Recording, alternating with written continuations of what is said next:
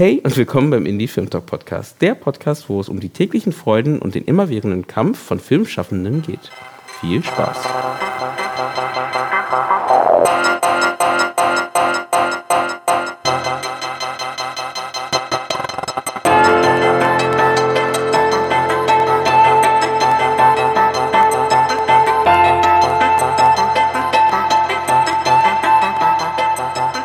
Schön, dass ihr wieder eingeschaltet habt beim Indie Film Talk Podcast. Heute gehe ich ohne viel Umschweife gleich zum Thema über und heute reden wir über das Thema Produktion von Filmen und Kurzfilmen und Langfilmen und allem, was dazugehört. Und dafür habe ich mir jemanden perfekten eingeladen, jemand, der sich mit der Regie auskennt, der sich mit der äh, Produktion von Filmen auskennt, weil er eine eigene Produktionsfirma gegründet hat vor sechs Jahren ungefähr. Ich würde er genauer nochmal gleich sagen, mit Woodwater Films eine Produktionsfirma in Berlin gegründet hat, mit zwei Kollegen und ja, neben seiner Regie eben jetzt auch sehr viel Produktion macht. Also eigentlich hauptsächlich Produktion jetzt gerade. Ja, willst du dich einfach mal selber vorstellen oder ähm, ja, oder erstmal muss ich den Namen sagen, Arthur. Genau, mein Name ist Arthur Sebastian. Ähm, ich habe an der Filmakademie in Ludwigsburg studiert, äh, Regie und ähm, vor drei Jahren meinen Debütfilm gemacht, Schneeblind. Ähm, und in dem Zuge dann auch ähm, die Produktionsfirma Woodwater Films äh, gegründet, mit der wir jetzt hauptsächlich Debütfilme im dokumentarischen, aber auch Spielfilmbereich machen. Und ähm, ja, so, so sind wir gerade aufgestellt im Moment. Ähm, das fing erstmal relativ klein an. Wir haben ähm, kleine Clips äh, für, fürs Fernsehen auch gemacht, um erstmal ein bisschen einen Kapitalstamm zu haben, ähm, der uns dann erlaubt hat, ähm, Projekte zu entwickeln, ähm, Stoffe voranzubringen, Leute kennenzulernen, ähm, denen auch irgendwie ja, ein bisschen Freiraum zu schaffen, dass die auch wirklich arbeiten können. Und ähm, jetzt sind wir langsam so weit, dass ähm, zwei, drei, vier Filme äh, in der Produktion sind. Ähm, zwei sind jetzt schon fertig, äh, zwei Spielfilme, mehrere Dokumentarfilme sind jetzt dieses Jahr im Gang und ähm, einige weitere sind jetzt eben in Entwicklung. Ähm, und ja, so langsam ähm, nimmt es Formen an. Das ist ganz schön.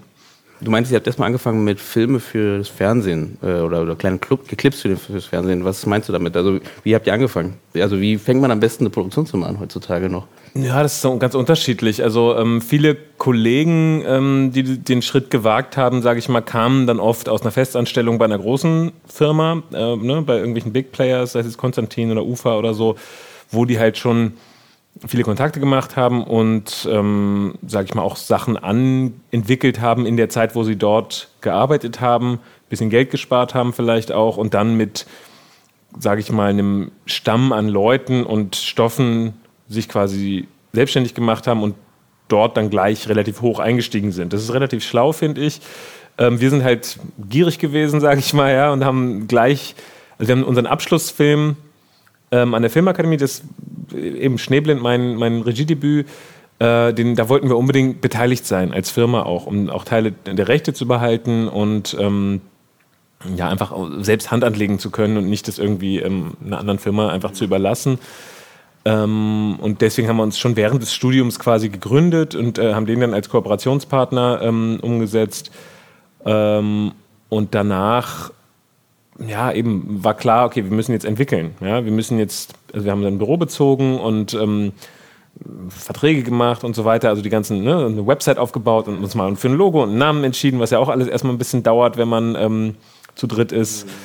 Äh, und dann ging es eigentlich so weiter, ja, wir hatten dann relativ viel Glück. Ähm, ein Fernsehsender ähm, brauchte im Prinzip Clips, die ja, zwölf Stück, glaube ich, oder acht oder was, ich weiß gar nicht mehr genau. Mhm. Das war ganz cool, war, mhm. so ein, war so ein Gesamtauftrag ähm, in verschiedenen Ländern in Europa, so Events begleiten ähm, und ähm, ja, die eben aufbereiten und ähm, schneiden. Es war relativ einfach gemacht und dadurch dafür sehr gut bezahlt und dadurch hatten wir dann erstmal das, das Jahr über quasi Räume frei ne, und konnten dann mit den unseren Kollegen, Kommilitonen oder Leute, die wir sowieso kannten, ähm, äh, deren Stoffe weiterentwickeln, auch selber Sachen anentwickeln, dass man schon mal ein paar Exposés in der Schublade hat, mit denen man dann auf Förderungen zugehen kann. Mm, und ja, äh, am Ende des, des ersten Jahres ähm, haben wir dann auch eine, also von der Robert Bosch Stiftung so einen Entwicklungspreis bekommen. Ähm, also das ist wie eine Anschubfinanzierung für Dokumentarfilme. Mhm. Wegen, wegen jetzt äh, Schneeblind? Nee, das war, ähm, also das war, ein, das ist so eine Art Workshop, das ist eigentlich ziemlich cool. Ähm, der, der Filmpreis der Robert Bosch Stiftung, der wird sich allerdings jetzt, glaube ich, nächstes Jahr ändern. Mhm. Dieses Jahr ist noch das letzte Mal, wo er in der alten Form ähm, stattfindet. Das ist im Prinzip so ein, ja, ein Programm, was ähm, zur Verständigung von ähm, Deutschland und dem arabischen Raum aufgelegt wurde und deutsche Produzenten können nach Jordanien fahren auf deren, auf die Kosten der Stiftung und dort ähm, arabische Regisseure kennenlernen aus der ganzen arabischen Welt und deren Themen einfach kennenlernen und mit denen dann Dinge entwickeln. Dann geht es darum, dass Koproduktionen stattfinden. Dann kriegt man noch über ein Jahr mehrere Workshops in verschiedenen Orten, in Ägypten, in Deutschland, anderswo, äh, wo das Ding weiterentwickelt wird mit Mentoren und dann ähm, während der Berlinale gibt es ein Pitching, ähm, wo man dann einen relativ hochdotierten Preis für die Entwicklung des Films ähm, absahnen kann. Mhm. So, und den haben wir jetzt zweimal bekommen und das ist ähm, ganz toll gewesen für uns, weil die beiden Filme jetzt in Produktion sind. Das eine ist ein Langzeit-Dokumentarfilm, ähm, deswegen läuft er immer noch ähm, und der andere, den fangen wir jetzt gerade an. Das ist ganz schön. Wie viele äh, Leute sind denn am Ende involviert? Also wie viele Teilnehmer sind dabei? Ähm, Im ersten Schritt relativ viele, ich weiß gar nicht, so vielleicht 20 und 20 mhm. von jeder Seite. Und ähm, dann wird es ausgedünnt, dann gibt es Nominierungen. Ich glaube, dann endet es auf, ich weiß nicht, vielleicht. Also es gibt auch drei Preise, muss man dazu sagen. Es gibt Dokumentarfilm, Kurzfilm und Animation. Für uns als Firma war jetzt nur der Dokumentarfilm interessant, weil Kurzfilme rentieren sich für uns jetzt nicht so. Und ähm, da haben wir einfach auch schon relativ viele im Studium gemacht. Ähm, und deswegen die, die, die, das 90-minütige Format macht für uns einfach mehr Sinn. Mhm. Und da hast du dann vielleicht am Ende, die, wenn du nominiert bist, hast du noch zwei, drei weitere Projekte, ähm, die, mit denen du in Konkurrenz stehst. Mhm. Und genau. Aber so oder so ist es einfach eine tolle Sache, weil du die Leute halt triffst. Du hast die Möglichkeit, dorthin zu fahren, Zeit miteinander zu verbringen, mit einem Mentoren auch noch. Mhm. Weil sonst ist gerade am Anfang, wenn man noch nicht so etabliert ist, ist es relativ schwer, eine internationale Koproduktion auf die Beine zu stellen, weil du, naja, du brauchst halt Zeit zusammen, face to face, am Tisch, mhm. um was möglich zu machen, ähm, war immer nur über Skype. Es führt zu so vielen Missverständnissen, ja. gerade wenn jetzt ein bisschen noch andere Gewohnheiten da eine Rolle spielen, Zeitunterschiede oder was auch immer. Ja, also ähm, die Art, wie gearbeitet wird und all das, bis man überhaupt mal vom Gleichen redet, das ist einfach viel länger, als wenn man wirklich jetzt in, ne, bei den Berlin sind und sich ständig zum Kaffee treffen können. So. Also es ist wirklich ein Unterschied und das dafür ist dieses Programm einfach ganz toll. Aber das heißt, ihr geht dorthin und dann sucht ihr euch oder die, die, die Regisseure finden euch oder wie ist es dann, wie, wie kommt diese Zusammenarbeit zustande? Das heißt, die pitchen euch Ideen, die sie machen wollen und ihr sagt dann, das finden wir gut, das kann ja genauso gut sein, ihr findet nichts gut. Genau, ähm, klar, also es ist frei mh. entschieden. Also man bewirbt sich quasi für dieses erste Ding, okay. da, da, meldet man sich einfach nur an ne? und ähm, wenn man ausgewählt wird, aufgrund der Person und der, der, der, des Lebenslaufs, dann fährt man da erstmal mit, was eh schon mal schöne, schöne Erfahrung ist. Mhm. Ähm, und im nächsten Schritt, genau, pitchen, pitchen die Regisseure und dann muss es halt passen. Ja, dann kann man mit denen reden, dann gibt es One-on-One-Meetings und ähm, man kann, ja, man sieht einfach, äh, was dann geht es einfach Klar, darum, ein Matchmaking zu genau, finden. Ne? Also, genau, findet man ne? ob, ob Ähnlichkeiten, genau, wo man zusammenarbeiten kann, etc. Ne? Okay. Genau. Wollen die mhm. mit mir arbeiten, will ich mit denen Klar. arbeiten und dann muss es halt passen. Und wenn, wenn nichts passt, dann geht man halt wieder nach Hause. Mhm. genau, das heißt, wir kamen gerade von, genau, ihr habt beim Fernsehen gearbeitet, dann kam das relativ schnell, wenn ich richtig verstanden habe. Ne? Und dann ging es theoretisch damit ja dann schon los, dass ihr dann da angefangen habt zu produzieren. Was war das für ein Film dann am Ende? Das mhm, ist ein Dokumentarfilm, der ist in Marokko, ähm, findet dort statt und also die Regisseurin ist, äh, ist aus Marokko und es geht um ja, ein kleines Dorf, was vom äh, Cannabisanbau lebt. Ähm, allerdings in so einer legalen Grauzone. Also ist nicht erlaubt, aber wird irgendwie so weit geduldet, ist eben oben in den Bergen und sind im Prinzip sind keine Dealer oder so, sondern einfach eben Bauern, ne, die, dort, die dort leben und wo das gesamte äh, Dorfleben einfach darauf basiert, dass diese Pflanze eben ja, zu Haschisch gemacht wird und verkauft wird. Und, ähm, aber es kann ständig sein, dass das Feld niedergebrannt wird, dass Leute in den Knast kommen, dass das ganze Geld äh, konfisziert wird. Ähm, und der, die Perspektive des Films ist aber ähm, über die Kinder erzählt eigentlich. Also die Kinder in diesem Dorf, die, deren Zukunft eigentlich vorgezeichnet ist, die dort kaum eine Chance haben, dort auszubrechen. Und also bevor die richtig sprechen lernen, äh, lernen die die ganzen Gesten ähm, der Haschischproduktion und das in ihren, in ihren Kinderspielen sozusagen spielt es eine sehr große Rolle.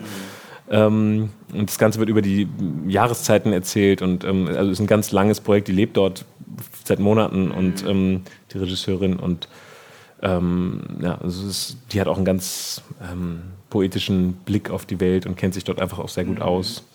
Und ähm, vielleicht, wenn wir jetzt über Produktion reden, auch ganz interessant. Ähm, also das war ursprünglich auch von der marokkanischen Filmschule äh, äh, unterstützt und ähm, dort, also die sind auch eine Produktionsfirma sozusagen, die waren da mit drin, aber haben dann gemerkt, hm, das ist eigentlich ein bisschen zu heikel, weil dieser Film natürlich in Marokko jetzt nicht einfach so ausgestrahlt werden kann, weil es eben wie besagte Grauzone ist. Ähm, und dann ging es darum, dann musste da deswegen die Regisseurin selbst quasi eine Firma gründen, um Co-Produzentin zu sein, weil es das Programm eben darauf basiert, dass es eine Koproduktion ist. Ja. Ähm, und dabei hat ihr ein Franzose geholfen. Ähm, dadurch ist es dann zu einer Dreiländer-Koproduktion geworden und das alles vertraglich zu regeln und eine gute Arbeitsatmosphäre zu schaffen, das, wie gesagt, dass man auch ab und zu mal am Tisch sitzt und Dinge bespricht ja. und vorankommt, künstlerisch auch eine Vision verfolgt mhm. und trotzdem ähm, das Kaufmännische, sage ich mal, nicht aus dem Blick verliert, ähm, ist schon eine Herausforderung, also für uns jedenfalls bis dato. Hattet ihr das in der äh, Uni, äh, hattet ihr das auch so gelernt schon oder war das wirklich dann so ein bisschen auch ähm, ein Schritt, einfach mal ein bisschen größerer Schritt, um zu gucken, ob das funktioniert und ihr wusstet gar nicht, ob das klappt? Und es war schon ein Stück weit ein Sprung ins kalte Wasser. Ähm, meine beiden Kollegen äh, haben natürlich schon irgendwie mehr Erfahrung, die haben Produktion mhm. studiert ähm, ja. und sind dadurch tiefer da drin. Mhm. Aber es bleibt dann halt schon eher alles theoretisch natürlich, ne? So, ja, was gibt es überhaupt für, für Förderungsmodelle, sage ich mal? Ja, was kann man eigentlich kombinieren? Ähm, was macht eine Koproduktion ähm, interessant ja, und, und auch profitabel? Oder ne, was, was, was Vorteile hat auch das Projekt, der Film selber jetzt künstlerisch davon? Und ähm, wo steht es einem eher im Weg?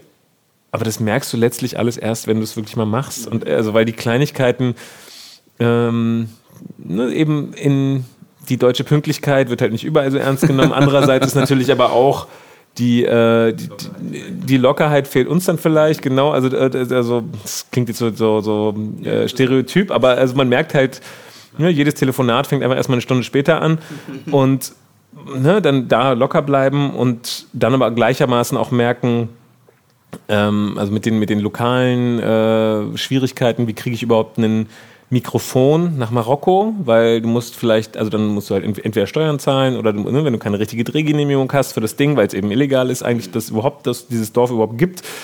Wie machst du das dann? Ja, dann kann die äh, Kamerafrau irgendwie als Touristin einreisen und äh, man muss dann quasi eine Kamera nehmen, die aussieht wie ein Fotoapparat, äh, die aber trotzdem High-Class-Kino-Format, äh, also so, ja, also diese vielen kleinen Fisseligkeiten oder irgendwie ähm, ja, irgendwer hat gesundheitliche Probleme, wie, wie ne, wenn alles plötzlich stehen bleibt für eine Weile, dann verpasst du halt deine Erntezeit. Was machst du denn dann? Ja? Ähm, verschiebt sich alles und dann hast du verschiedene Förderungen in Frankreich, in Deutschland und überall, die alle ihre Deadlines haben. Also es, es hat dann schon viele Fallstricke, aber es ist auch wahnsinnig interessant, muss man sagen. Und es bereichert einen halt total auch zu sehen, was sind die Themen, ähm, in der arabischen Welt und was sind, oder überhaupt in jeglichem anderen Land, ja? was, was interessiert die Leute dort, wo sind die Gemeinsamkeiten, ne? was macht uns menschlich alle, was geht uns alle an und was ist das Spezifische, je nach äh, Lebensumgebung. Super interessant, muss ich sagen. Also eine ganz, ganz große Bereicherung. Ähm, ja. Das habt ihr jetzt noch, noch zwei weitere Male gemacht, wenn ich Sie verstanden habe. Äh, ein weiteres Mal machen wir das jetzt gerade, genau. genau, das hat gerade angefangen. Ähm, da sind wir total glücklich, dass wir wieder die Möglichkeit hatten jetzt. Ähm, das ist ein libanesischer Film. Ähm, Auch ein Dokumentarfilm. Genau, also der ist ein bisschen anders, weil der basiert hauptsächlich auf Archivmaterial. Da geht es um ähm, den, die Zeit des äh, libanesischen Bürgerkriegs. Ähm, und es ist eigentlich ausgehend von der Erfahrung der Regisseurin, dass die Geschichte ihres Landes eigentlich überhaupt nicht niedergeschrieben wurde, weil es so viele verschiedene Fraktionen gibt, die alle eine andere Version davon erzählen. Und dadurch gibt es im Unterricht für Kinder, wird der Bürgerkrieg, der gerade in den 80ern getobt hat und also das Land auf Jahrzehnte, Jahrhunderte vielleicht verändert hat, wird einfach nicht erwähnt. Und ihr war als Kind, Jugendliche, noch nicht mal klar, dass sie eigentlich in einem Nachkriegsland aufwächst. Das wusste sie einfach nicht. Ja? So, und das ist natürlich unfassbar. Und die kriegen dann aber ne, über Frankreich wahnsinnig viel erzählt.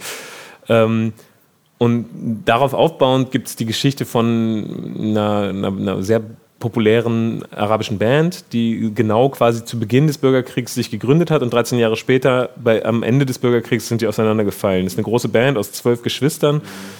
Ähm, und während des Krieges und auch heute ähm, gab es eine ganz große ähm, Verdrängungskultur im Libanon. Also ähm, ich sag mal, also, also auch eine Partykultur ist in Beirut ganz groß, ja, also dass, dass man auch während irgendwie, also das ist eine Feuerpause, ja, eben gerade sind noch Bomben geflogen und im nächsten Keller gibt es halt dann eine Party, weil, naja, ich will auch nicht nur sitzen und Trübsal blasen, so, ja.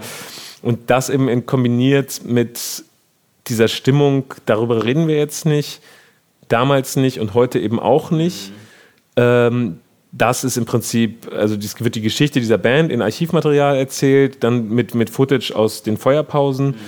Und dann wird es mit Interviews ähm, auf über, äh, unterlegt äh, mit Leuten aus der Generation äh, von damals und von heute. Also das ist ein sehr künstlerisches Projekt und auch eine wahnsinnig ähm, mutige und, und tatkräftige Regisseurin, die wirklich was zu sagen hat.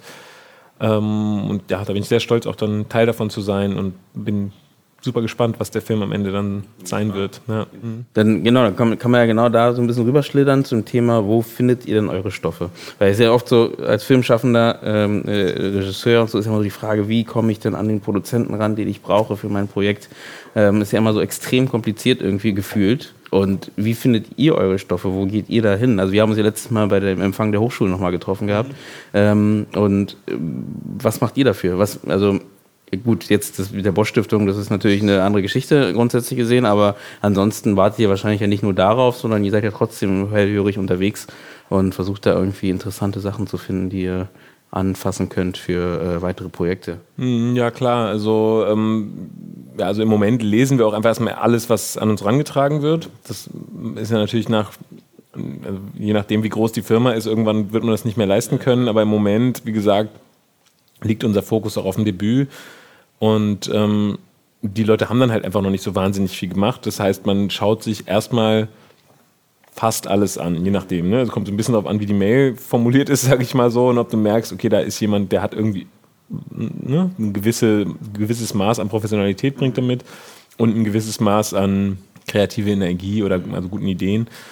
Ähm, also man kann auch jeder Firma eigentlich immer erstmal was schicken. Natürlich besser, wenn man schon mal mit demjenigen geredet hat und irgendwie ne, Persönliches einen kleinen Moment hatte. Das mhm. hilft natürlich wahnsinnig, so doof das ist, aber so ist die Branche leider einfach, oder so sind Menschen wahrscheinlich auch generell. Aber klar, wir gehen auch aktiv irgendwo hin. Ne? Es gibt natürlich ähm, so ein bisschen, äh, wo, wo es so, so, eine Art Vorauswahl gibt. Ähm, Leute haben schon eine Drehbuchförderung bekommen und dann gibt es auf irgendwelchen Festivals, auf dem Max-Ophüls-Preis in Saarbrücken zum Beispiel oder auch während der Berlinale ähm, und an vielen anderen Orten auch, ähm, sage ich mal, Pitchings von geförderten Stoffen, mhm. wo ich hingehen kann und sehen kann, aha, die hatten schon mal, also irgendeine Jury fand ich schon mal gut und die haben jetzt auch Geld gehabt, um das entsprechend weit zu bringen. Und jetzt schaue ich mir einen Pitch an davon. Das hilft mir natürlich total, das einzuschätzen. Andererseits natürlich auch, ich sehe einen Kurzfilm, einen Langfilm, irgendwas auf dem Festival und sehe so, wow, das, das ist geil. Mhm okay, dann gehe ich vielleicht zu dem auch einfach hin und sage, was machst du als nächstes? Klar, also das ähm, kann jetzt auch passieren. So, ja? wenn, gerade wenn jemand natürlich einen sehr guten Kurzfilm hat, mit dem er schon mehrere Preise gewinnt, das ist erstmal für Produzenten wahnsinnig interessant, weil wir haben am Anfang auch sehr allgemein geguckt und gesagt, ah, wo ist ein Buch? Oder überhaupt, da hatten wir natürlich auch einfach weniger Auswahl. Ne? Jetzt gibt es uns irgendwie drei, vier Jahre. Da merkst du natürlich schon, dass du mehr absagst, weil auch mehr Gutes zu dir kommt. Mhm. Und am Anfang haben wir halt auch einfach viele Sachen ähm, angenommen oder erstmal weiterentwickelt und mal geguckt, ähm, wo das Buch noch sehr viel Arbeit gebraucht hat und ähm, der Regisseur oder die Regisseurin ähm, noch nicht so wahnsinnig viele Referenzen hatte. Und das macht es natürlich sehr schwer, es irgendwie an Sender oder Verleiher heranzutragen, weil die halt immer wissen, naja, okay, Buch, hm, muss man noch ein bisschen arbeiten, aber kriegt die Person das überhaupt hin? Mhm. Und ist das irgendwie was Besonderes? Ist, ist da eine bestimmte künstlerische Stimme erkennbar? Und wenn du das nicht beweisen kannst, das macht es sehr schwer. Also dann lieber einen fünfminütigen Kurzfilm, glaube ich, machen, der kickt und der wirklich, also so doof es ist, auch da Preise helfen natürlich total, ja, aber überhaupt, wenn der einfach nur irgendeine Stärke zeigt, im besten Fall gleich mehrere, also sprich eine visuelle Stärke oder eine inszenatorische Stärke, wenn die beiden schon mal zusammenkommen, ist schon mal sehr gut, ja, wenn ich sehe, ah, du kannst irgendwie äh, mit Schauspielern umgehen und du kannst mit einer Kamera, äh, also oder, ne, du, du kannst ein, ein, ein Bild gestalten, sage ich mal. Und wenn du dann noch eine Narration hinbekommst mit einer guten Entwicklung, sage ich mal, von A nach B, mhm. äh, dann ist schon sehr viel gewonnen. Also wenn das stimmt und du dann einfach nur ein gutes Exposé schickst, dann mag schon, mögen schon sehr viele Leute sagen, ja, da investiere ich vielleicht mal, zumindest Zeit. Mhm. Ja, also ob dann Geld kommt sofort, ist dahingestellt, aber auch dann kann man halt gemeinsam als ne, mit einer Firma eine Drehbuchförderung an, einreichen, das hilft vielleicht schon, oder die stellen den Autor beiseite, je nachdem, wie vielversprechend die Prämisse natürlich auch ist oder das Exposé. Ne? Wenn du merkst, okay, das ist jetzt hier Gold, so klar, dann ne, wirst du auch vielleicht eigenes Kapital in die Hand nehmen oder einen Autor bezahlen, der das halt mit dem Regisseur macht. Inzwischen kommen auch immer mehr Autoren zu uns, das ist ganz toll. Also ne, am Anfang waren das immer Autoren, Filmer, also ja. schreibende Regisseure. Für uns als Produzenten ist natürlich auch schön, wenn man das kombinieren kann. Ja, wenn man selber, sage ich mal, die Leute zusammenbringen. Genau, ne, wenn man einfach so eine Art Paket schnüren kann mhm. und so gucken kann, oh, zu dem, ne, zu der Person passt irgendwie dieser Stoff besonders gut. Oder ich jetzt als Regisseur in der Firma, ne, ich arbeite jetzt hauptsächlich dramaturgisch ähm, aber freue mich natürlich auch, wenn ich einen Autor kennenlerne, mit dem ich vielleicht an meinen eigenen Sachen dann langfristig weiterarbeiten kann oder dessen Stoff ich dann vielleicht auch äh, ne, in Betracht ziehen kann für den nächsten Film. Also es sind dann viele so Verstrickungen, die ähm, ganz tolle ähm, Synergien ergeben können, wenn das wenn das alles so passt. Ja, gut, das stimmt, das stimmt. Aber das heißt, ähm, würdest du empfehlen, dass man halt, wenn man, es gibt ja auch viele Leute, die eben nicht Film studiert haben, ne, die halt so als Quereinsteiger reingekommen sind und ähm, ein paar Kurzfilme gemacht haben, die vielleicht auch ein, zwei Preise gewonnen haben, lieber mit diesen, Pre äh, mit diesen Preisen im Hintergrund, diese Kurzfilme im Hintergrund, dann an Förderung ranzugehen, anstatt dann erstmal zu überlegen, man macht irgendwie einen Langfilm, weil es ist ja auch immer, ist ja auch immer so im Raum, Langfilm bringt dir eigentlich am Ende mehr als Regisseur, also was jetzt bankable zu werden oder, oder äh, für, für größere Produktionen halt wirklich zu, äh, zu produzieren, wenn natürlich das Geld da ist für, dieses, für diesen Film. Hast du natürlich in der Regel nicht, wenn du es halt alleine machst, ganz oft zumindest nicht. Ähm, dass man lieber mit dem Kurzfilm losgeht und sagt, hier, das habe ich alles, äh, äh, ich habe hier zwei, drei Kurzfilme gemacht, die sind so und so angekommen. Ähm, jetzt suche ich einfach nur einen Produzenten und die einfach nur noch anschreiben, anschreiben, anschreiben. Es kommt so ein bisschen drauf an, was man selber vorhat. Ne? Also wenn du jetzt einen, eine Idee hast für ein, was weiß ich, geiles Kammerspiel, was einfach günstig zu produzieren ist oder weiß nicht, ein paar Kollegen von mir haben auch einfach mit eigenem Geld mehr oder weniger, sag ich mal, an, an also besonderen Orten ähm, also ne, sind dann irgendwie nach Thailand oder Indonesien irgendwo gefahren, wo du halt auch, dadurch, dass es so anders aussieht als hier, ist jeder Shot erstmal ähm, wertvoll, sag ich mal, ja. Und alles sieht irgendwie cool aus. Du hast viel gutes Licht einfach, ne? Du hast jetzt nicht irgendwie hier so eine, ne? blöde, herbstlich verregnete Straßenecke, sondern du hast halt einfach geiles Licht mit geilen Kulissen und toller Natur und dann wenn du dann von meiner Aussicht hier, ne, die ich habe. Ja, genau. Die, so. die S-Bahn, die so ab und zu hinter dem Fenster durchfährt, ist auch ganz schön. das hat ja auch eine Romantik so, aber also ich sag nur, es gibt Filme, die kann man halt Nee. Das ist, da ist es möglich, die günstig zu produzieren, mhm. wenn du ein Team hast, die Bock haben, weil sobald eine Produktion drauf ist, müssen die ja auch alle bezahlen und dann gibt es ganz viele Lohnnebenkosten und und plötzlich bist du bei 400.000 Euro nur äh, Personalkosten, ja? Und ähm, klar, das ist dann auch cool, mhm. dann hast du halt ein großes Team und alles, aber es kommt wirklich auf den Film an, also klar, als Produzent wünschst du dir natürlich ein größer budgetiertes Projekt, also einerseits kriegst du mehr Aufmerksamkeit und kriegst, verdienst mehr Geld und alles, ähm, und kannst halt auch einfach mal deine ganzen Leute, mit denen du jahrelang umsonst Filme gemacht hast, endlich mal vernünftig bezahlen. Das ist natürlich auch ein ganz wichtiger Aspekt, ja. weil das ist eine Familie, das sind tolle Leute, mit denen man irgendwie gemeinsam arbeitet. Auch ein großer Grund für mich überhaupt diese Firma gegründet zu haben, weil ich mir plötzlich aussuchen kann, mit wem ich arbeite. Und das ist fantastisch, kann ich nur sagen. Das ist der beste Part daran, weil ich einfach nur mich mit Themen und mit Menschen umgebe, die mich interessieren und die mich was mhm. angehen und ich muss nicht mit Arschlöchern arbeiten. Ja. Und das ist wirklich das Beste, was mir seit überhaupt passiert ist. Ja, das ist wirklich gut. Ähm, und klar, wenn man, also es hängt ein bisschen davon ab. Also wenn ich, habe ich was Großes vor, habe ich was Kleines vor, was brauche ich eigentlich? Das muss man sich, glaube ich, vorher überlegen. Wie will ich denn das aufziehen? Brauche ich irgendwie 20 Trucks und Schneemaschinen oder immer reicht es mir genau? Oder reicht es mir eigentlich eben zwei Schauspieler in den Raum zu stellen? So ja, und da muss man halt sich überlegen, was habe ich vor? Mhm. Und dann ähm, im nächsten Schritt auch gucken, was habe ich schon parat. Ja? Sind meine Kurzfilme so aussagekräftig, dass mir jeder zutraut, ja, du kriegst eine Figurenentwicklung über 90 Minuten hin, du kriegst eine geile Geschichte mit Spannung und ähm, Tiefe über 90 Minuten hin und gleichzeitig sieht es geil und besonders aus. Mhm. Wo willst du auch hin? Willst du in den Arthouse-Markt? Willst du irgendwie der nächste Mainstream-Typ werden oder willst du einen Impro-Film? Also, ne, musst du einfach ich glaube, sich wirklich klar zu werden, was will man eigentlich wirklich selber, das macht auch einen großen Eindruck nach außen. Wenn, wenn ich jemandem begegne, der ausstrahlt, so ich weiß genau, was ich will, und zwar ist es das und das. Kannst du mir helfen oder nicht? Mhm. Da weiß ich schon, so, da, da, kann ich erstmal selber für mich gut entscheiden, kann ich ihm eigentlich helfen oder nicht? Mhm. Macht, das, macht, macht diese Paarung hier überhaupt Sinn für das Projekt? Und andererseits ist es einfach erstmal cool, wenn jemand weiß, was er will. Mhm. Das ist eine, eine Stärke und die zieht auch vor Verleihern und Redaktionen Aktionen, ne? Also Leute, die wirklich Geld verteilen, die verteilen es gerne auch an Leute, die wissen, was sie machen. Mhm. Ja, also das ist erstmal auch sehr schön. Und wenn du dann sagst, ich habe das und das vor, hiermit belege ich das, dieser Kurzfilm und dieses Drehbuch, was ich geschrieben habe, wenn du das zusammen siehst, dann ist alles klar, oder? Mhm.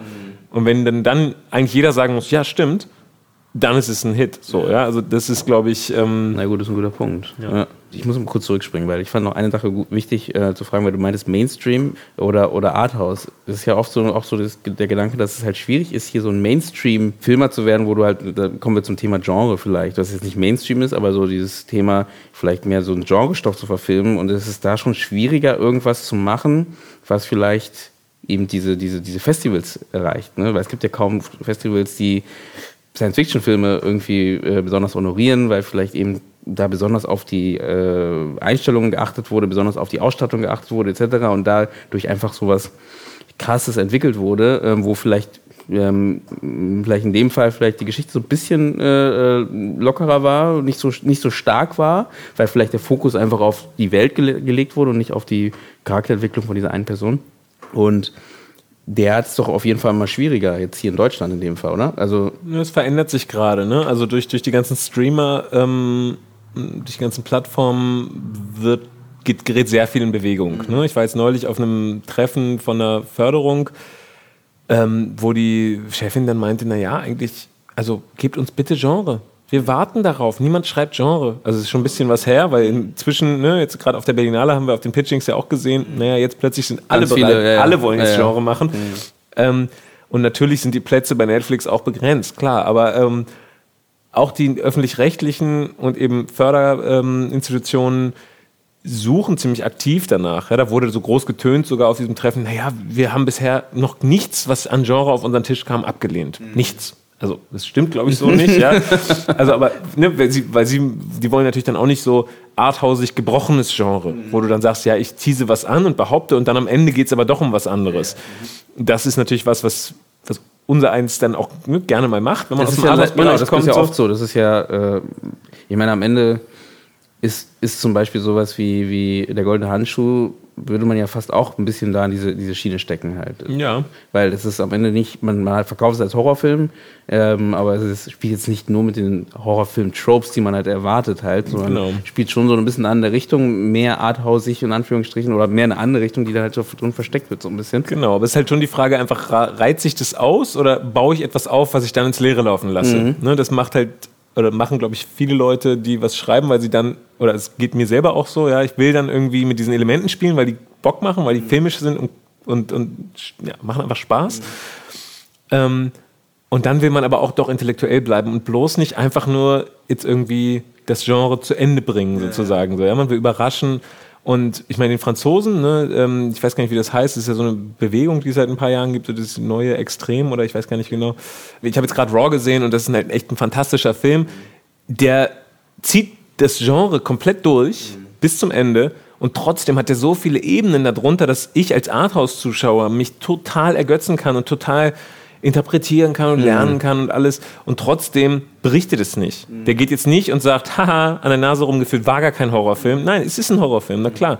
Ähm, der zieht es durch und webt quasi die weiteren Ebenen unten rein und macht es dadurch zu einem wahnsinnig physischen, total erotischen, ähm, französischen Film, ja, der irgendwie mich echt berührt und mir, mich wirklich angeht, so, ja. Und trotzdem ähm, darf der ganz klar Genre sein. Und das ist irgendwie toll. Und ähm, ich glaube, das hinzukriegen, sowas kriegst du auch auf Festivals. Mhm. Problemlos, ja, weil es einfach gut ist. Ja, und wenn du sagst, ein Science Fiction, der halt sagt, naja, die Figuren sind mir nicht so wichtig, das ist einfach ein Fehler. Ja, genau, ich, ich, ich, will, ich, will, nicht sagen, dass die Figuren sind mir nicht so wichtig. Ich meine einfach nur, dass, ähm, dass eben, wie du gerade gesagt hast, dass das Genre halt nochmal einen größeren Stellenwert hat als ähm, damit will ich jetzt nicht sagen, dass die Geschichte Mist ist oder so, es gibt, äh, aber einfach nur die Welt, die darum gezeichnet ist, einfach so detailliert ist, wo die, einzelnen Figuren vielleicht jetzt nicht dieses klassische Drama ähm, äh, haben und ein, einfach trotzdem aber durch diese ganze Welt geführt, ähm, einfach sehr, sehr äh, spannende Welt einfach aufgebaut wurde halt. Das Thema war äh, auch so ein bisschen aus dem Grund, weil ähm, man sagt ja auch oft, dass äh, in den Filmschulen halt sowas gar nicht so doll gelehrt wird halt, ne? was jetzt Genre angeht, so diese klassischen Genre, äh, äh, ähm, na, die, die Tropes und was jetzt zu, zu dem Genrebereich gehört. Das Mm, heißt, das stimmt. was es ein bisschen schwieriger macht, dass wir halt als deutsche Filmemacher halt einfach das gar nicht gelernt haben und deswegen halt jetzt dann erst auf der freien Wildbahn anfangen, damit herumzuspielen und dann erst zu gucken, was gibt es, was geht. Dann jetzt, ist es wahrscheinlich nicht in New York so, dass da ähm, nur äh, Science Fiction, ein ganzer Block nur Science Fiction ist. Das ist wahrscheinlich gar nicht der Fall. Trotzdem geht es ja immer, egal wie, wie Genre-Richtung der Film geht, es geht immer um die Charaktere, es geht immer um die Geschichte als Base und dann wie halt dieses Genre mit um, um das Ganze umfasst halt. Aber Genau, also da muss man, glaube ich, einfach aufpassen. Also gerade natürlich, da hast du natürlich recht, in Deutschland ähm, und vielleicht auch in ganz Europa ist natürlich der Fokus jetzt ne, irgendwo, sage ich mal, arthausig geprägt und der Klassisch Mainstream ist eher, vielleicht, ne? genau, der Mainstream ist halt eher so in Richtung Comedy und so. Und ähm, da dann, also wenn du da einen Science Fiction machst, den, den musst du eben schon wirklich unterfüttern. Finde ich aber auch richtig eigentlich, weil also du musst ja nicht 2001 machen oder Moon oder so, ja, das ist, das sind jetzt Science Fiction oder auch Alien oder so, ja, die, mit, die mich sehr ansprechen. Aber Alien, glaube ich, wäre schwierig hier, zu, also umzusetzen. Also du würdest, ich glaube, weil du meinst vorher Festivals, Alien ist, glaube ich, schwierig, weil das halt, das ist ein Naja. Actionfilm Richtung, ähm, was halt, glaube ich, erstmal abschreckt. Wenn du Naja, jetzt gut, wenn du Alien 1 machst, dann nicht so sehr. Also, weil, also alles, alles danach, klar, das sind dann eher genrige Filme und Alien 1 ist natürlich für die Zeit, in der er entstanden ist, auch ein Genrefilm, aber der hat halt mehrere Ebenen. definitiv. Ne, so, und die, also das ist eine sehr starke, sehr neue Figur zu der Zeit. Ne? Lieutenant Ripley als Frau äh, so besetzt und so. Also das war einfach wahnsinnig mutig und, und modern damals. Und ist es heute, wäre es heute auch, glaube ich. Also das ist einfach ein besonderer Film dadurch. Und ähm, eben da eben nichts zu vernachlässigen und sich darauf zu verlassen, ja, ja, die Welt ist irgendwie cool und sieht gut aus und das reicht dann. Das funktioniert, dir glaube ich, recht, nie. Ne? Also das Okay. ist auch bei einem Thriller oder einem Horrorfilm so, wenn du darauf baust, einfach nur dein Handwerk zu beherrschen. Ich habe eine geile Welt gebaut, ich habe irgendwie die richtigen Zufahrten im richtigen Moment gemacht und die Musik eingesetzt und es funktioniert irgendwie so, aber es ist nichts Besonderes und es sind keine lebenden, coolen Charaktere. Dann ist es auch einfach, also dann verstehe ich Nee, auch, das- dass es nirgendwo auf dem Festival richtig ankommt. Ne? Und also, dass man da halt einen, einen Level tiefer kommt.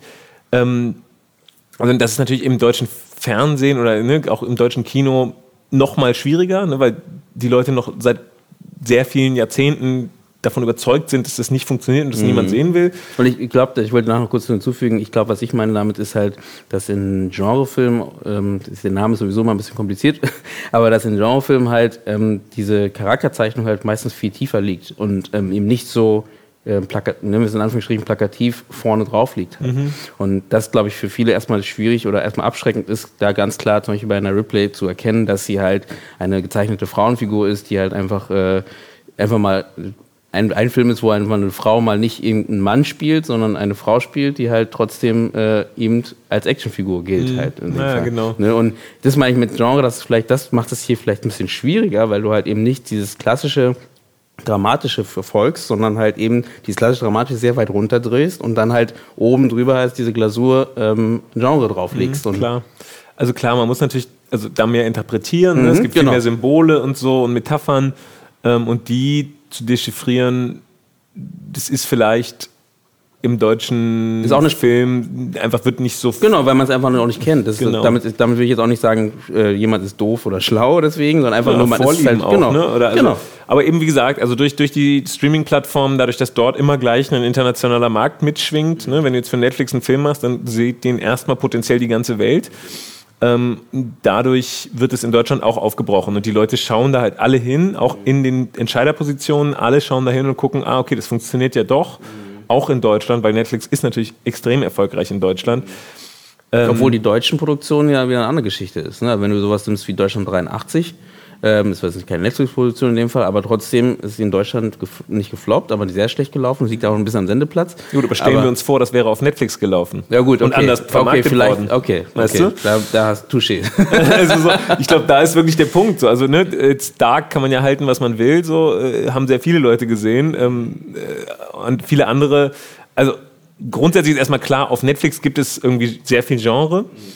Ähm, aber tendenziell natürlich auch Genre mit Anspruch, würde ich jetzt mal so sagen. Ja, es ist jetzt nicht der Splatter-Horrorfilm unbedingt und nicht so die 0815 äh, Science-Fiction-Nummer so, sondern es sind einfach gute, also ne, mag man auch wieder halten, was man will. Ja, es gibt genau. natürlich viel auch so Standard-Comedy-Geschichten, gerade was im Seriellen angeht. Aber also viele Leute sind jedenfalls erstmal schauen da neidisch hin und wollen sowas jetzt auch machen. Ja, das und wenn- aus Deutschland wahrscheinlich. Ne? Genau. Mhm. So, und man kann jetzt viele Sachen probieren. Natürlich eine Serie als, als kleine Produktionsfirma oder als junger Regisseur, also das muss dann schon ein Partner, muss schon ein Big Player sein, damit du eine ernstzunehmende Serie für einen Streamingdienst machen darfst. Vielleicht kannst du sonst ein Drehbuch verkaufen, wenn du Glück hast. Aber niemand würde jetzt, sage ich mal, einer Firma, die es seit zwei Jahren gibt und einem Regisseur, der einen Film gemacht hat, sowas geben. Das muss schon einer von beiden muss halt etabliert sein, mindestens. Am besten alle. Aber und das wird sich vielleicht jetzt auch noch ändern. Jede Woche dr- drängt eine neue Plattform nach. Ne? Telekom macht jetzt eine auf, äh, oder, ne? Apple, Facebook, YouTube. Äh, weiß ich, ne? Äh, Die ganzen anderen hier. gibt ja dann irgendwie TNT und Sky und Ja. Netflix, Amazon. Also es sind viele neue äh, Orte, wo man, und die suchen alle händeringend nach Content. Mhm. Alle, also ich meine, das Medienboard hat mir jetzt neulich erzählt, oder hat einfach es erwähnt, auch auf so einem Panel oder was, ähm, dass sie jetzt angesprochen werden, kennt ihr nicht irgendwen, der schreiben kann? Ja, also wo es, das ist halt das ist eine komplette Premiere natürlich, weil normalerweise äh, gehen die äh, Autoren, die dann irgendwann hoffentlich mal vom Medienboard gefördert wurden, zu den Produktionsfirmen und versuchen irgendwie bitte, bitte an der Tür zu kratzen, dass sie denen mal kurz zuhören. Und inzwischen sind die Firmen halt so drauf, dass sie denken, naja, Aber woher kommt das? Also woher kommt das? dadurch, dass so viel neuer Content gebraucht wird, dass diese ganzen neuen Plattformen brauchen ja die ganze Zeit neue Stoffe und eben alles auch noch gleich seriell. Das heißt, es geht nicht um ein Autor schreibt einen Film, Naja. sondern zehn Autoren ja, schreiben halt eine Serie über zwei Jahre und sind dann auch gelockt in diesem Bereich, können nicht so viel anderes parallel machen. Und wie viele gute Autoren gibt's? Ja, und wenn du dann sagst, okay, diese ne, Telekom, die Plattform hat bisher, glaube ich, einen einen Inhalt selber produziert. Ja? Und ne, klar haben die dann Ankäufe, aber die wollen ja auch Selber Uniqueness ja. zeigen. Ja? Hey, das ist unser. Style. So, Mhm. ja? Und das, das ist eine Riesenchance jetzt. Also da muss man eigentlich unbedingt jetzt aufspringen, wenn man schon an dem Punkt ist, dass man da irgendwie mitspielen kann. Weil es wird natürlich nicht ewig dauern, dieser Lauf. Irgendwann werden auch alle merken, okay, so viel Content kann einfach niemand sehen. Ähm, und was weiß ich, wie viele Jahre, ja, es ist einfach, letztlich ist es natürlich auch ein bisschen wie so eine Blase. Ja? Da entsteht irgendwas, das äh, wirst du gar nicht richtig los. Also äh, irgendwann, aber im Moment läuft's. Ja? Im Moment hat man die Chance. Und, Ja, das, ähm, das höre ich die ganze Zeit. Es ist halt die Frage, äh, da wäre mal auch echt interessant, einen Autor zu hören, der in, in, in, dieser, in dieser Ebene gerade ist vielleicht, ne? ähm, wie, wie es für ihn gerade ist, ob das wirklich gerade so ist, dass er gar nicht weiß, wo er hin soll, weil er einfach gerade einfach nur hin und her ge geschoben wird, weil das sagen alle, wie du genau sagst, das habe ich auch letztes Mal auch beim Panelgespräch auch gehört, ähm, ja, wir brauchen guten Content und es gibt ja so wenig äh, guten Content aus Deutschland, äh, so wenig gute Drehbuchautoren aus Deutschland fanden die und ähm, wo ich dann dachte, das ist ja auch schade an, auf der einen Seite, weil ich meine, es gibt genügend äh, Studenten, die fertig studiert haben. Äh, das heißt, dann ist ja schon was falsch im Bildungssystem, ähm, wenn die fertig sind und danach die, die Sender und die Produzenten sagen, naja, äh, ihr seid aber nicht gut.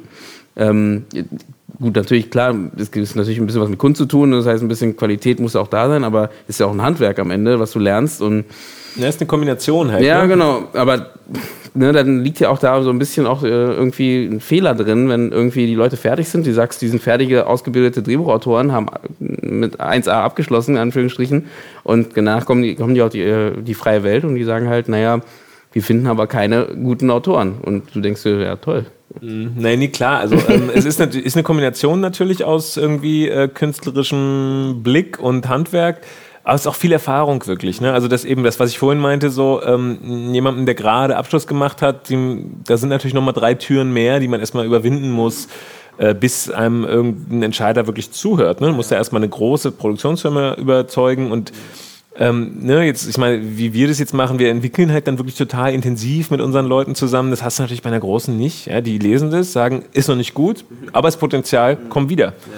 Und dann musst du halt machen. Und dann guckst du halt, probierst und schreibst was Neues und hast vielleicht auch noch nicht die Erfahrung, genau zu wissen, ah ja, okay, ich muss da und da hin, sondern bist mit dir selber beschäftigt, willst auch dich da drin selber natürlich verwirklichen, was erstmal total gut ist für einen Debüt-Kinofilm, das ist super.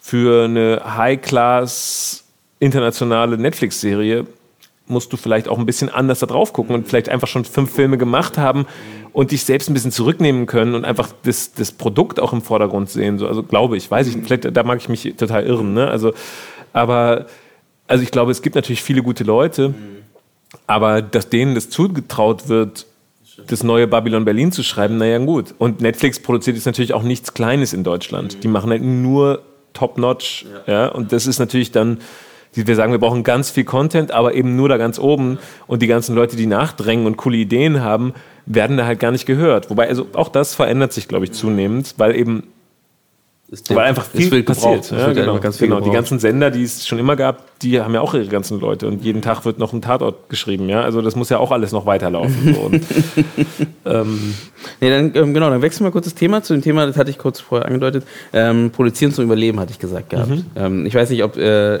das zu, zu polemisch ist, aber ähm, der, die Idee war hier ähm, bei, der, äh, bei dem Thema, dass man sagt ja auch immer, dass äh, man in Deutschland eben nicht produziert, um die Zielgruppe zu erreichen, um die Leute zu erreichen, so wie nehmen wir, nehmen wir äh, Amerika, wo halt eher geguckt wird, okay, die Zielgruppe muss erreicht werden, damit ich mein Geld wieder mache, um dann halt meinen nächsten Film auch produzieren zu können, Nummer eins. Und Nummer zwei auch Plus zu machen, halt wirklich äh, wirklich gut davon leben zu können halt am Ende. Und hier ist es ja eher so, dass man halt für die Filmförderung produziert, so ein bisschen, weil man möchte ja beim nächsten Mal wieder gefördert werden, möchte mehr produzieren und möchte halt irgendwie auch die nächsten Projekte machen und das sorgt ja auch wieder dafür vielleicht, dass man halt irgendwie nicht nur auf die Zielgruppe achtet, worauf man eigentlich achten müsste, wenn man so ein Produkt wie einen Film halt erstellt.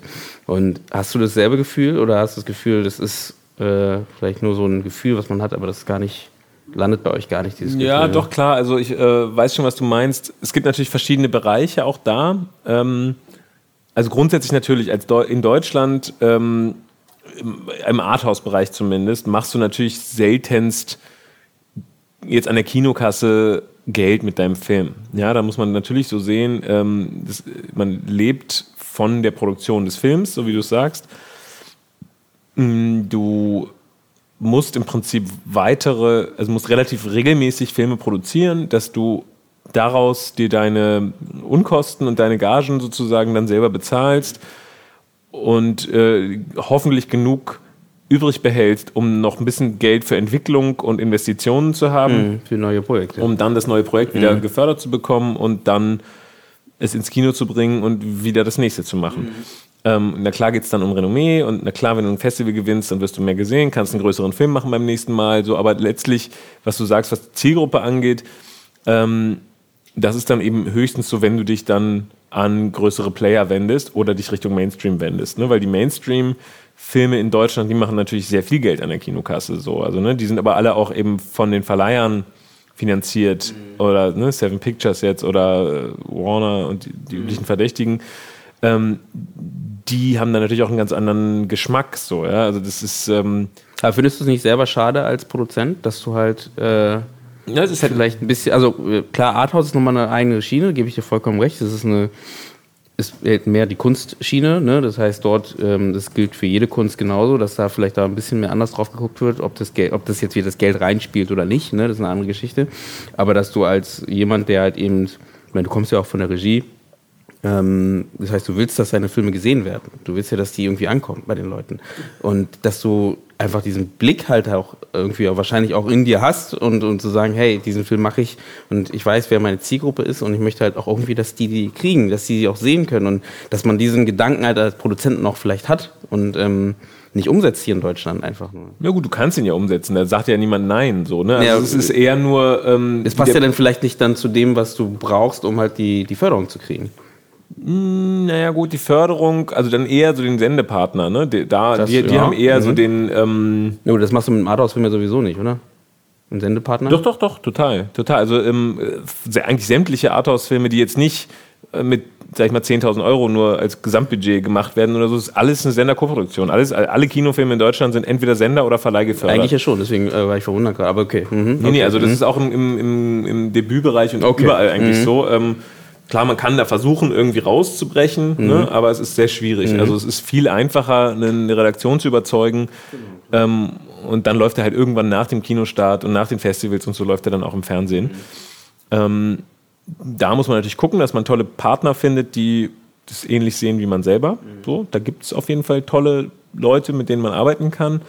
Ähm, die muss man halt finden. Mhm. Das ist nicht einfach. Und ähm, das ist natürlich für uns jetzt auch so die Sache. Im Debütbereich haben wir da einige Leute, mit denen wir sehr gerne arbeiten, mhm. weil die auch uns große Freiheiten lassen und trotzdem uns sehr gut beraten und, und dem Film wirklich einen Raum geben. Da ist es ein großer Vorteil, dass man jetzt nicht total davon abhängt, dass dieser Film irgendwie eine Million Zuschauer hat, weil gewisse Filme könntest du dann einfach gar nie machen. Und das ist ein großer Luxus, den wir in Deutschland haben, dass wir den, dass wir den überhaupt machen können. Mhm. Ne? Kinobetreiber werden dann vielleicht sagen, naja, jetzt verstopfen, ne? werden zu viele Filme parallel als Wirtschaftsförderung umgesetzt, ne? damit irgendwie Geld ins Land fließt und ne? ist ja immer mit, äh, mit so Regionaleffekten verbunden, dass man das Geld auch dort ausgeben muss.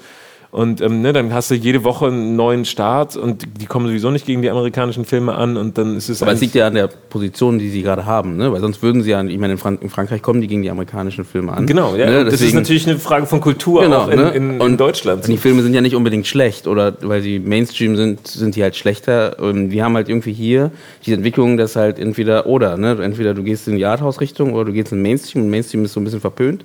Und ähm, und dann gibt es halt diese eine Richtung halt. Und das ist so ein bisschen schade, finde ich, oder? Weil das halt einfach so, das sorgt dafür, dass man halt irgendwie als Produzent eben, wie gesagt, eher in diese Richtung produziert. Und klar, natürlich ähm, es gibt diese Senderauswertung, wie du sagst, natürlich, dass es dann im Fernsehen läuft. Das heißt, da wird auch noch geguckt, wer guckt das am Ende. Aber ist eben fürs Fernsehen halt in diese Richtung geguckt. Jetzt nicht für den Kinozuschauer, den du ja eigentlich ja auch an, du machst einen Kinofilm, das heißt, den du halt versuchst erstmal ins Kino zu locken halt. Ich meine, das Kino war ja immer so eine Art ähm, Eventbereich, ne, wo du halt die Leute, die möchten da hingehen, um sich irgendwie ähm, verzaubern zu lassen. Naja, total. Also da muss man, ja, muss man wirklich gucken, weil äh, klar, du, du nennst Frankreich, also da habe ich gerade heute ein Interview mit äh, Ulrich Mattes gesehen, äh, der ähm, ja jetzt Präsident der Filmakademie geworden ja, ist. Ja.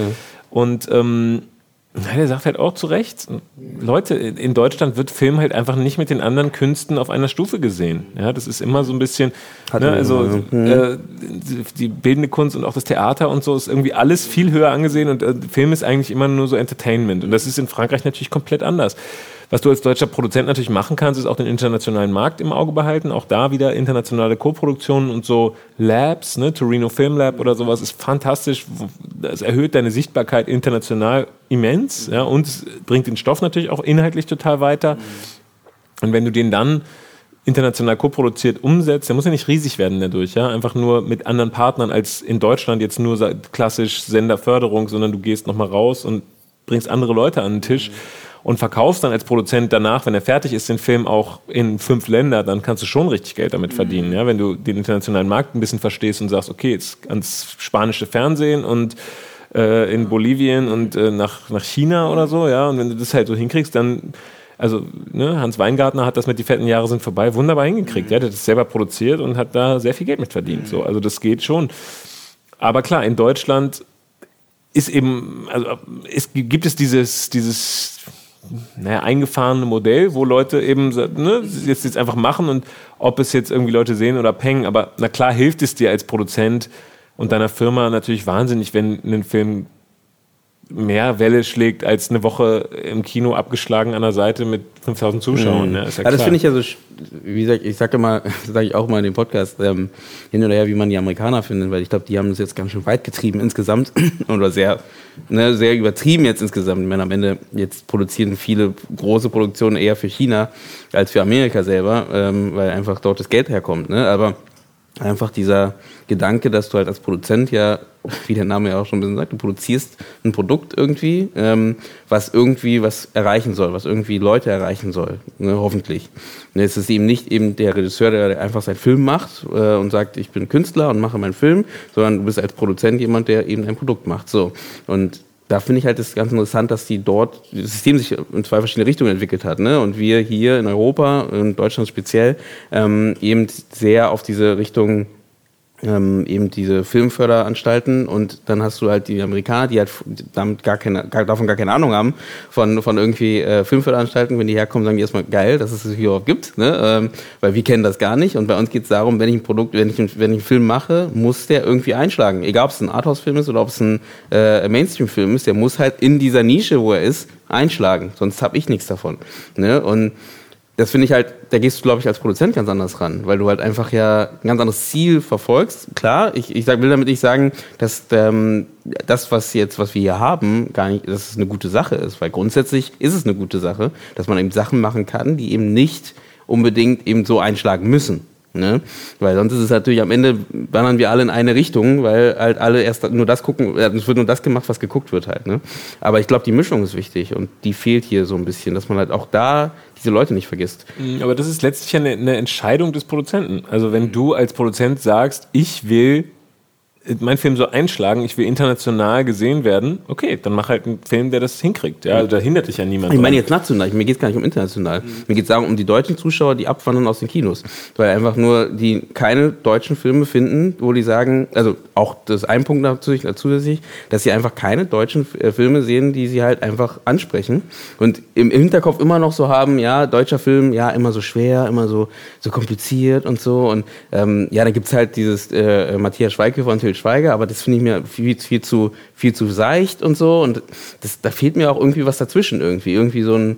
Ähm, und, und, es gibt diese ganz tollen Filme aus Amerika, die guckt man sich halt an, aber der Rest ist halt dann, äh, da gibt es noch was aus Frankreich, vielleicht aus Schweden noch so ein bisschen was, aber aus Deutschland fehlen die Sachen halt, für den Mainstream halt einfach. Wobei ne? die sich jetzt tatsächlich ja gerade auf, sich was, auf den Plattformen halt Ja genau, die tun sich jetzt ne? auf den Plattformen. Weil das ist genau. ja genau dieser, dieser, dieser Zwischenbereich, sage ich mal, ne? weg von, dem, von der riesen Mainstream-Komödie. Ja irgendwie besonders und trotzdem leicht konsumierbar. Mhm. So, ne? das, das, genau darauf legen ja die Streamer total Wert. So.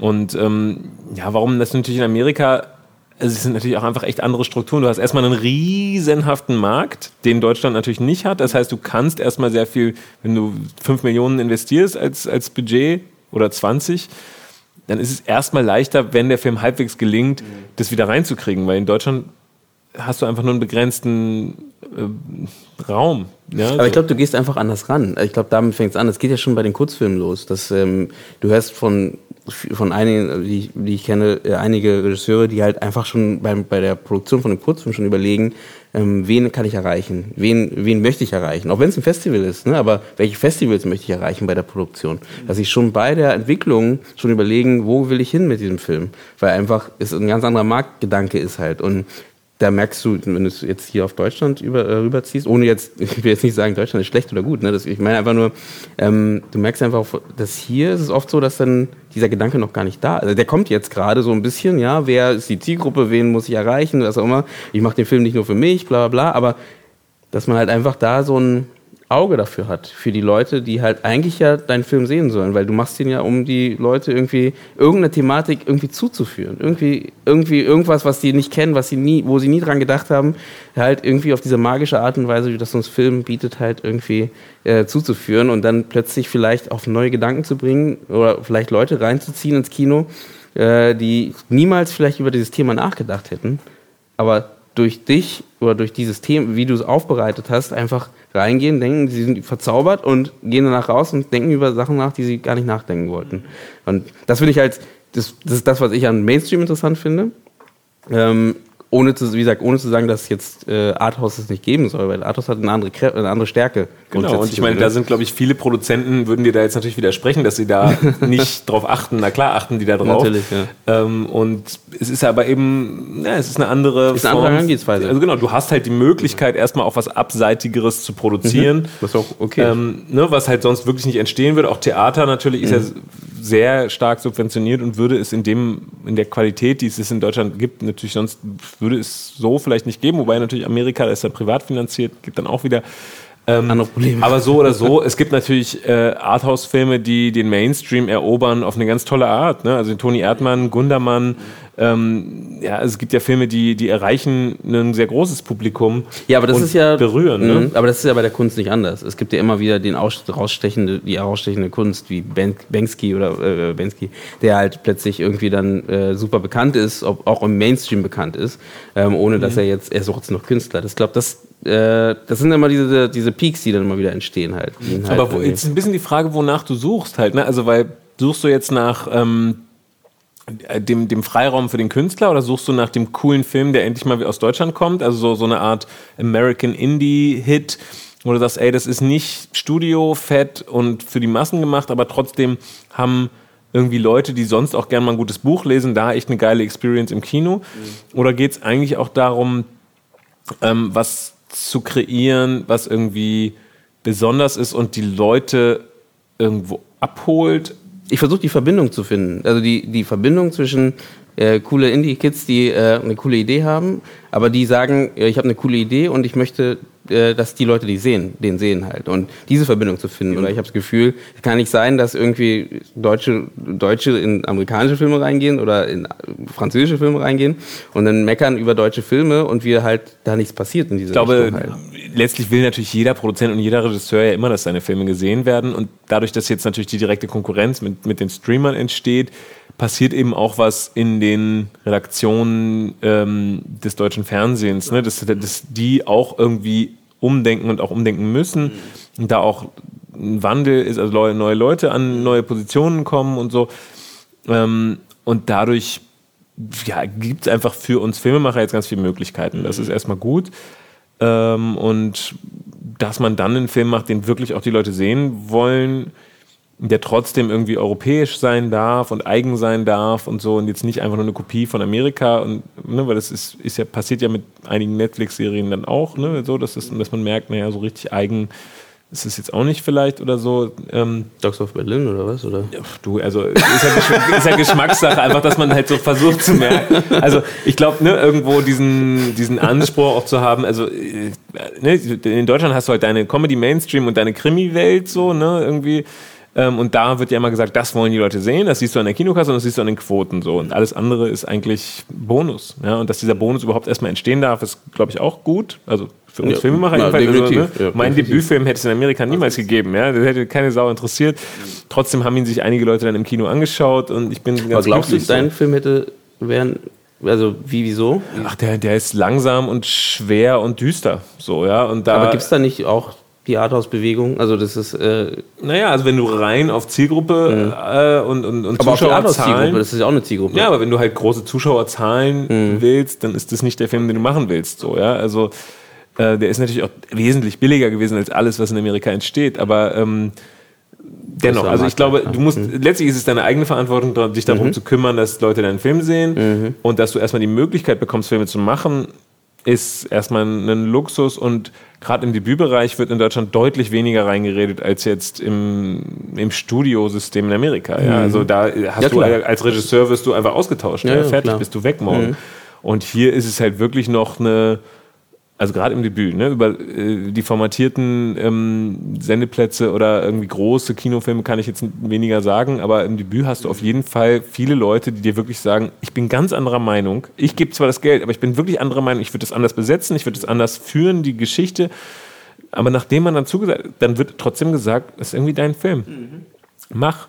Ich kann dich nur beraten und dann der Produzent berät dich vielleicht auch und so. Und wenn du aber ein sturer Bock bist und es halt so machen willst und deine Fehler machen willst, dann machst du es halt, ja. Und dann sehen den Film vielleicht weniger Leute, aber vielleicht war es auch ein Geniestreich und jetzt plötzlich wird es ein super Erfolg, ja. Aber diese Räume zu haben und nicht nur eine vorformatierte Idee zu erfüllen von, das wissen wir, das ist irgendwie quasi Teil 2 von dem, deswegen wird es erfolgreich sein, das nicht unbedingt erfüllen zu müssen, sondern neue Wege auszuprobieren und Risiken einzugehen und scheitern zu dürfen und so, das hat schon auch einen großen Vorteil. Definitiv. Des- Deswegen sage ich ja gerade, deswegen meine ich vor, dass ich suche die Mischung gerade irgendwie, die, dass man halt irgendwie beides hat irgendwie.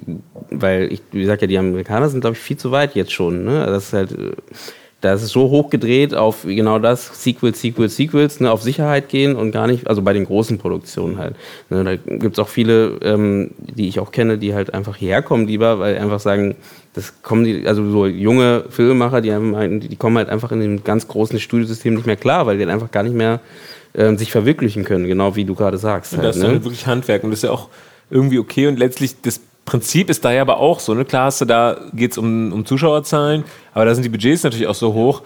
Ich weiß nicht, ob das stimmt, aber das habe ich irgendwo mal gelesen, dass die halt quasi zehn Filme machen hm. und neun sind Flops. Ja klar, und einer, der und einer, alles raus. Der weltweit erfolgreich ja. ist, finanziert all diese anderen 50 Millionen Dollar Produktionen so. Also insofern kannst du natürlich auch sagen, naja, so ist es in Deutschland ja vielleicht auch. Ja, da ist auch neun Filme, die sieht keiner.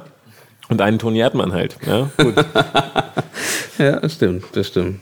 Gut, dann kommen wir zur letzten äh, Frage, die, äh, die, ich einfach in den Raum stelle. Und da würde ich mal sagen, ähm, wenn du einen Stoff hast, was, was glaubst du, was zieht dich denn da so doll mit, dass du sagst, du, du bist da voll, also kommt ja meistens so, die Idee kommt jetzt daher, du hast ein, ich, ich schreibe ein Drehbuch oder kommt ein Autor zu dir mit einem Drehbuch und sagt, hier, das ist mein Drehbuch und ich finde die Geschichte so toll und äh, muss sie, äh, ihr müsst, ich brauche eure Hilfe, um die zu verfilmen. Was ähm, oder wie kommt bei dir dieser, dieser Punkt, wo du merkst so, oh, hier, nee, das muss ich verfilmen. Da, da muss ich ran, da, weil ja, ich muss das machen. Hm, ja, das sind verschiedene Schritte eigentlich so. Also oft ist es ja, man hört irgendwie einen Pitch oder man trifft irgendwen und der erzählt mal davon. Mhm. Und die Person brennt einfach dafür und erzählt dir das geil. Und du denkst so, boah, ja, okay, der, der will das unbedingt. Mhm. Oder die. Und ähm, da, da gibt es einfach einen Spirit. So. Das ist erstmal geil. So. Also wenn ich so jemanden treffe, dann höre ich erstmal ein bisschen weiter zu. Ähm, und wenn dann, sage ich mal, im Pitch oder ne, in der kurzen Erzählung erstmal eine gute Prämisse drin steckt, wo ich denke, oh, das hat Potenzial, da kann es sich in viele verschiedene Richtungen entwickeln. Ähm, das ist auch erstmal sehr gut. Mhm. So. Ähm, und ja, dann, wenn es wirklich das Buch liest, also eben dann, was ich vorhin meinte, na klar ist dann interessant auch einen, einen Film oder einen, irgendwas Verfilmtes von der Person auch zu sehen. Mhm.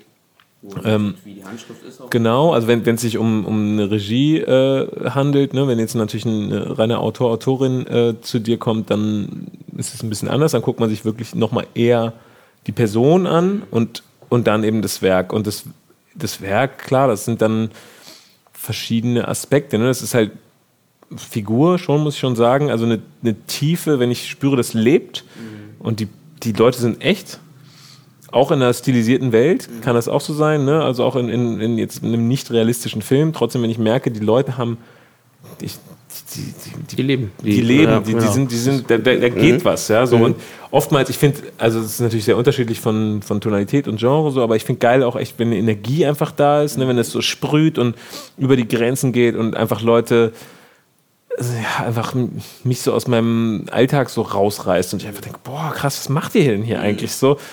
Ähm, wir haben gerade über Raw geredet, ne? wie dieser Film so anfängt und dich einfach so reinreißt und die, die schlackern einfach die Ohren. Was ist denn hier los? Ja, so, das ist erstmal geil, finde ich. Wenn die auf den ersten 20 Seiten einfach erstmal schon mal viel los ist. Auch irgendwie modernes Erzählen. Ne? Also jede Netflix-Serie, wenn wir jetzt dabei bleiben, ins, nach zwei Minuten weißt du, worum es geht eigentlich. Ja? So, es ist halt nicht mehr so klassisch, okay, Langsam 15 Minuten mal mhm. irgendwen kennenlernen. Nee, nee, nee. Szene 1 ist erstmal so, okay, fuck, was ist denn jetzt los? Und dann lernst du die Leute so ein bisschen kennen. Ne? Es geht immer gleich um alles. Ähm, das ist schon cool.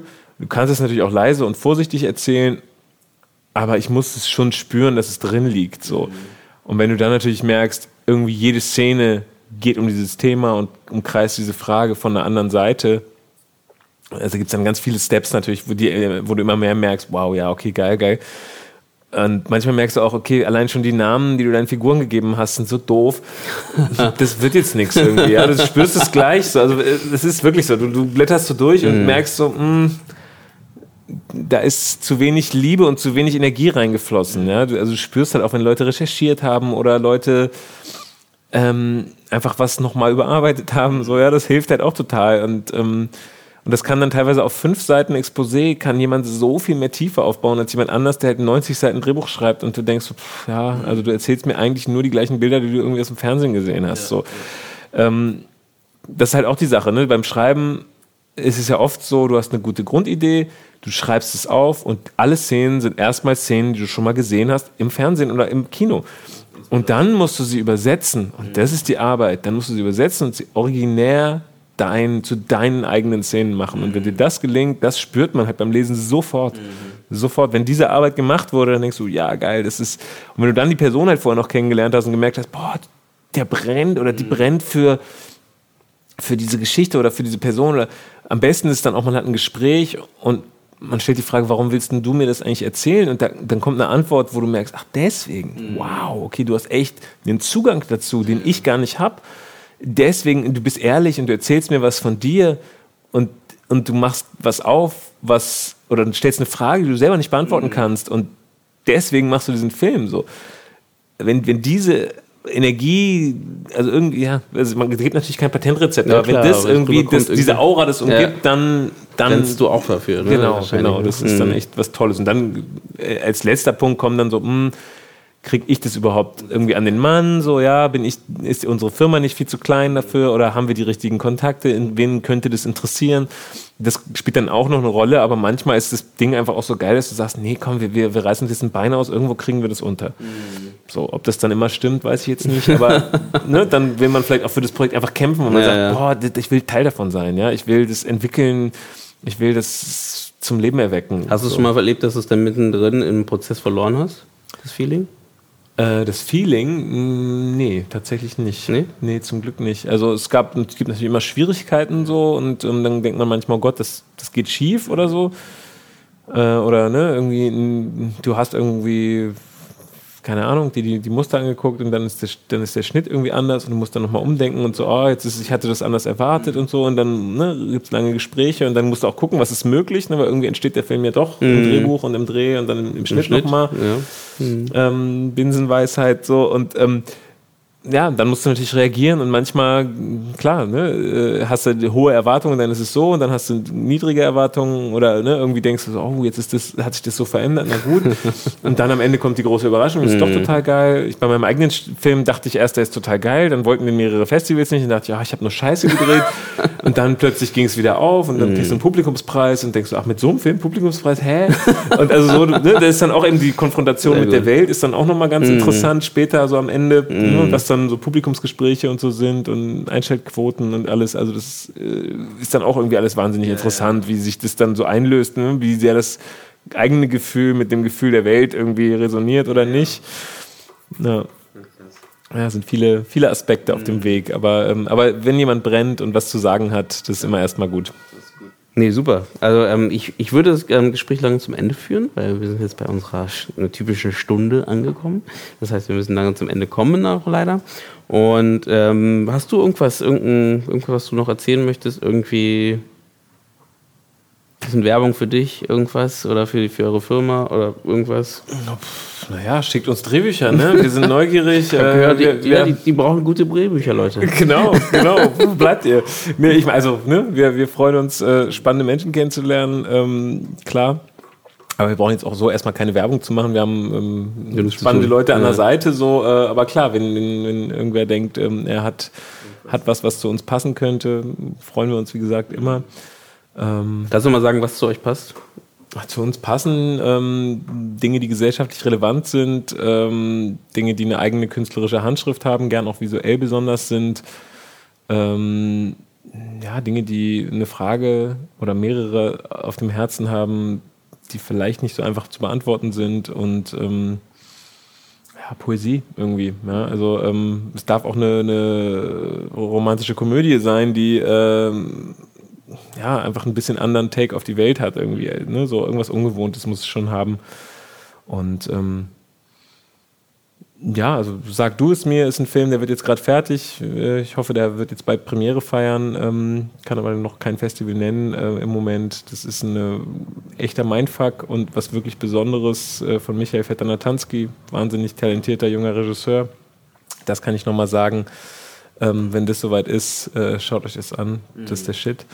Ähm, und ja, ansonsten äh, vielen Dank. Schön, dass ich hier sein konnte. Hat echt Spaß gemacht und äh, ich bin gespannt, ähm, wer der nächste Gast sein wird und was es für neue Themen geben wird bei euch. Sehr schöne Überleitung. Und äh, deswegen bedanke ich mich fürs Zuhören. Da bedanke mich bei dir für das Gespräch.